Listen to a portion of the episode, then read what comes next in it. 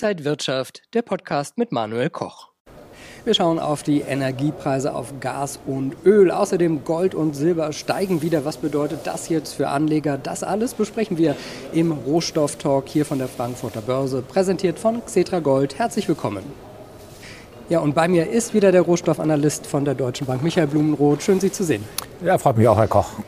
Schauen wir heute mal zuerst auf Gold. Das ist jetzt wieder erstaunlich stark gestiegen auf den höchsten Stand seit Mitte August und im Prinzip seit November hat man das Gefühl, wurde aufs Gaspedal gedrückt. Warum? Ja, läuft allmählich wieder fürs Gold, Gott sei Dank. Man konnte auch schon fast Zweifel dran bekommen. Aber wir haben eigentlich zwei Botschaften, zwei Nachrichten, die über die Ticker liefen, die dem Goldpreis jetzt einen Flügel verliehen haben. Ähm, und zwar zum einen hatten wir die letzte Sitzung der US-Notenbank Anfang November. Da ähm, hat tatsächlich die Notenbank sich dahingehend geäußert, dass man jetzt vielleicht ein bisschen auf die Bremse drückt, was die Zinserhöhung angeht. Ähm, dass also jetzt die nächste Zinserhöhung nicht mehr 0,75 Prozentpunkte sein wird wie die letzten vier Male, sondern auf 0,5 Prozent im Dezember zurückgegangen wird. Muss man mal sehen, ob das der Fall sein wird. Die Daten ähm, müssen das natürlich hergeben und da kam eigentlich dann der richtige Turbo rein ähm, für den Goldpreis und zwar die US-Verbraucherpreisdaten. Die sind jetzt tatsächlich die letzten Monate zurückgegangen und jetzt gerade im Oktober überraschend deutlich von 8,2 auf 7,7 Prozent. Und das hat dann ähm, tatsächlich den Goldpreis ordentlich beflügelt. Und zwar liegt das dann natürlich daran, ähm, was passiert, wenn die US-Inflationsraten runtergehen. Dann muss die US-Notenbank weniger die Zinsen erhöhen. Weniger die Zinsen erhöhen bedeutet, dass die Renditen der Anleihen, also die Konkurrenz zum Gold, wie wir in den letzten Monaten immer mal wieder gesagt haben, dass die Renditen jetzt nicht mehr so stark steigen werden oder sogar zurückgehen werden, was sie auch danach lehrbuchgemäß gemacht haben. Und was der schöne Nebeneffekt auch für ähm, die Goldpreise in Dollar ist, der Dollar hat es dann auch abgeschwächt danach, hat es abgewertet.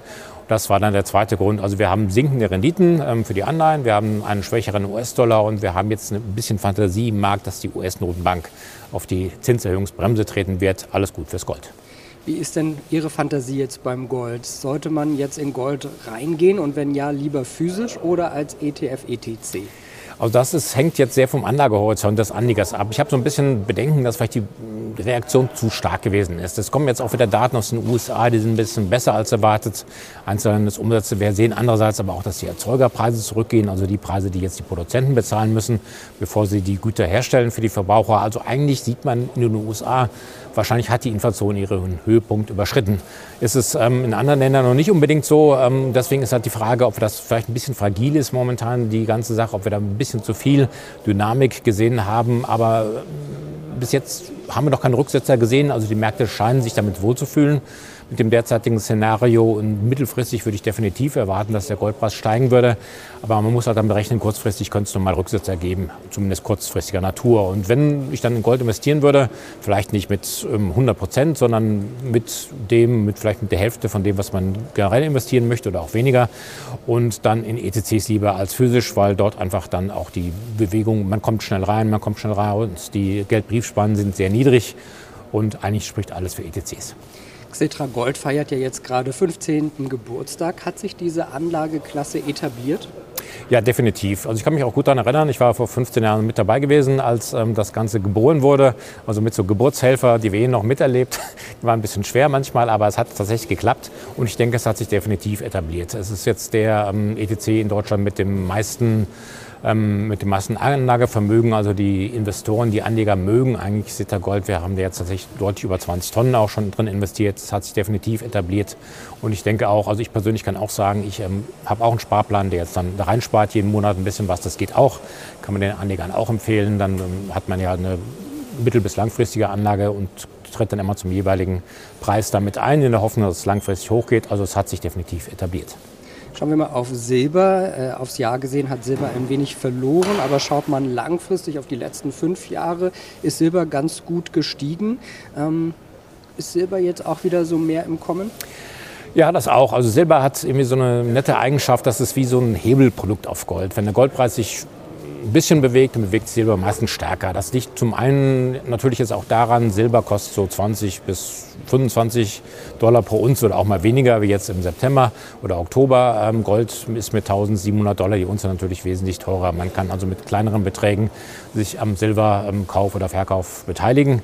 Und deswegen hat Silber meistens dann die Bewegung, sind überzeichnet zu dem, was ähm, in Gold passiert. Jetzt hat auch der Silberpreis im Verhältnis zu Gold war zu schwach gewesen, eigentlich, wenn man sich die Gold-Silber-Verhältnis anschaut in den letzten Monaten.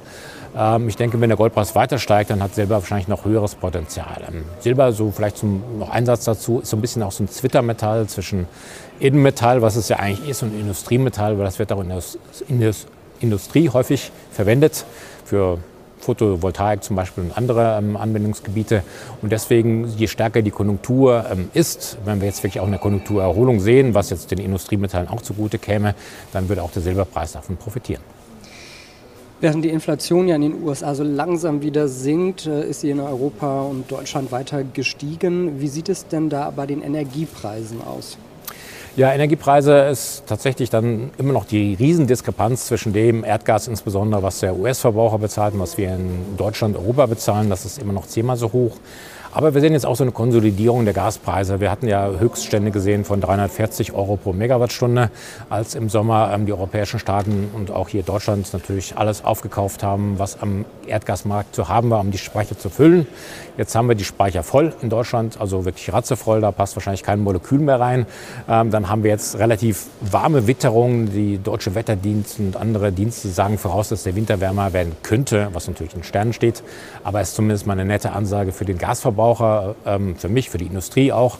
Und das bedeutet, ähm, die Gaspreise momentan meandern so um die 100 Euro pro Megawattstunde rum, mal drüber, mal drunter, je nach Nachrichtenlage und Wetterbericht.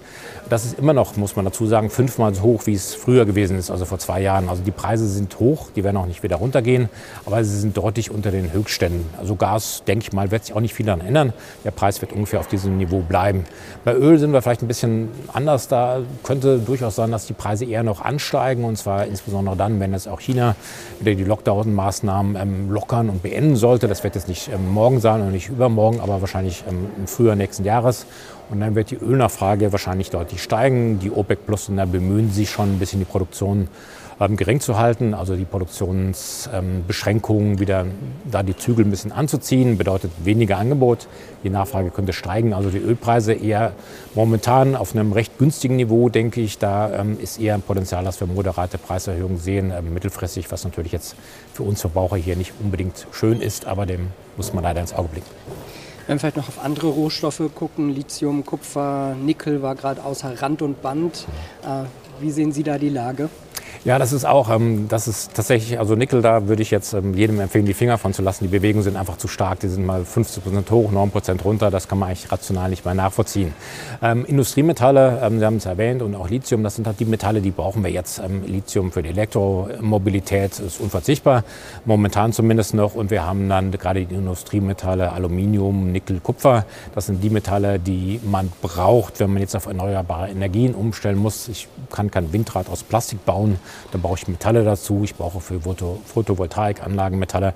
Wenn wir auf Wasserstoff umstellen, brauche ich auch in irgendeiner Form diese Metalle. Elektroauto, Elektromobilität generell natürlich, da geht gar nichts ohne Kupfer und Aluminium und Nickel. Das sind dann halt die Metalle, die Potenzial haben.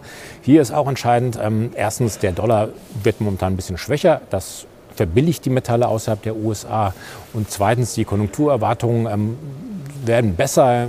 Wir hier in Europa sind jetzt bis jetzt noch um eine Rezession herumgekommen. Der Winter könnte besser laufen als noch vor drei Monaten gedacht. Ähm, wenn es kein Kälteeinbruch kommt in China, kommen allmählich die Lockerungen. So die ersten Schritte kommen jetzt. Ähm, da könnte jetzt auch ein Konjunkturbooster kommen im nächsten Jahr. Und das spricht dafür, dass mittelfristig auch die Industriemetalle Potenzial haben. Kann auch hier Rückschläge geben. Die sind auch sehr deutlich, muss ich vorwarnen. Also da haben wir häufig Tagesschwankungen 3, 4, 5 Prozent oder mehr. Aber mittelfristig, denke ich mal, ist da auch Potenzial vorhanden.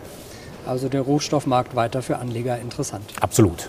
Dankeschön an Michael Blumenroth von der Deutschen Bank, Rohstoffanalyst. Und danke Ihnen, liebe Zuschauer, fürs Interesse. Das war der Rohstofftalk für diesen Monat. Bleiben Sie gesund und munter, alles Gute und bis zum nächsten Mal. Und wenn euch diese Sendung gefallen hat, dann abonniert gerne den Podcast von Inside Wirtschaft und gebt uns ein Like.